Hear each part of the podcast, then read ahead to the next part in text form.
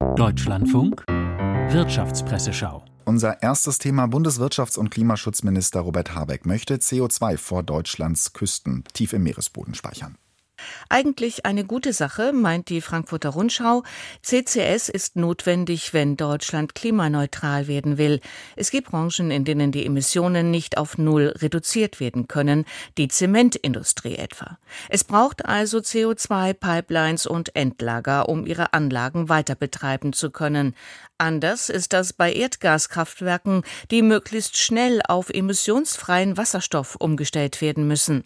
Dass Habecks Plan auch ihren Anschluss an CO2-Netz ermöglichen will, ist ein Tiefschlag. Er bringt das Projekt in Misskredit.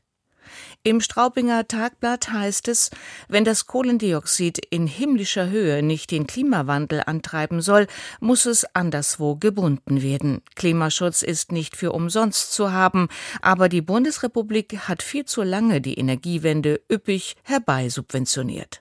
Die hohen Strompreise sind teilweise darauf zurückzuführen. Kostendisziplin ist notwendig, denn auch die ersten Pilotprojekte zur Speicherung von CO2 werden wieder üppig von Seiten des Staates gefördert. Die Wirtschaftsweise Veronika Grimm ist in den Aufsichtsrat von Siemens Energy gewählt worden. Ihre parallelen Funktionen sind umstritten.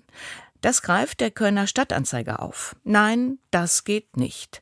Der Interessenkonflikt ist nicht nur potenziell, er ist manifest. Und selbst wenn jemand den Rollenspagat im eigenen Kopf hinbekäme, bliebe noch der äußere Anschein der Voreingenommenheit. Vier von fünf Mitgliedern des Sachverständigenrates haben das verstanden. Veronika Grimm nicht.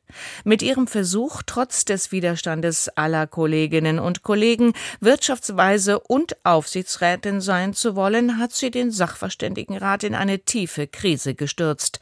Es ist höchste Zeit, dass Grimm dem unwürdigen Schauspiel ein Ende bereitet und als Wirtschaftsweise zurücktritt.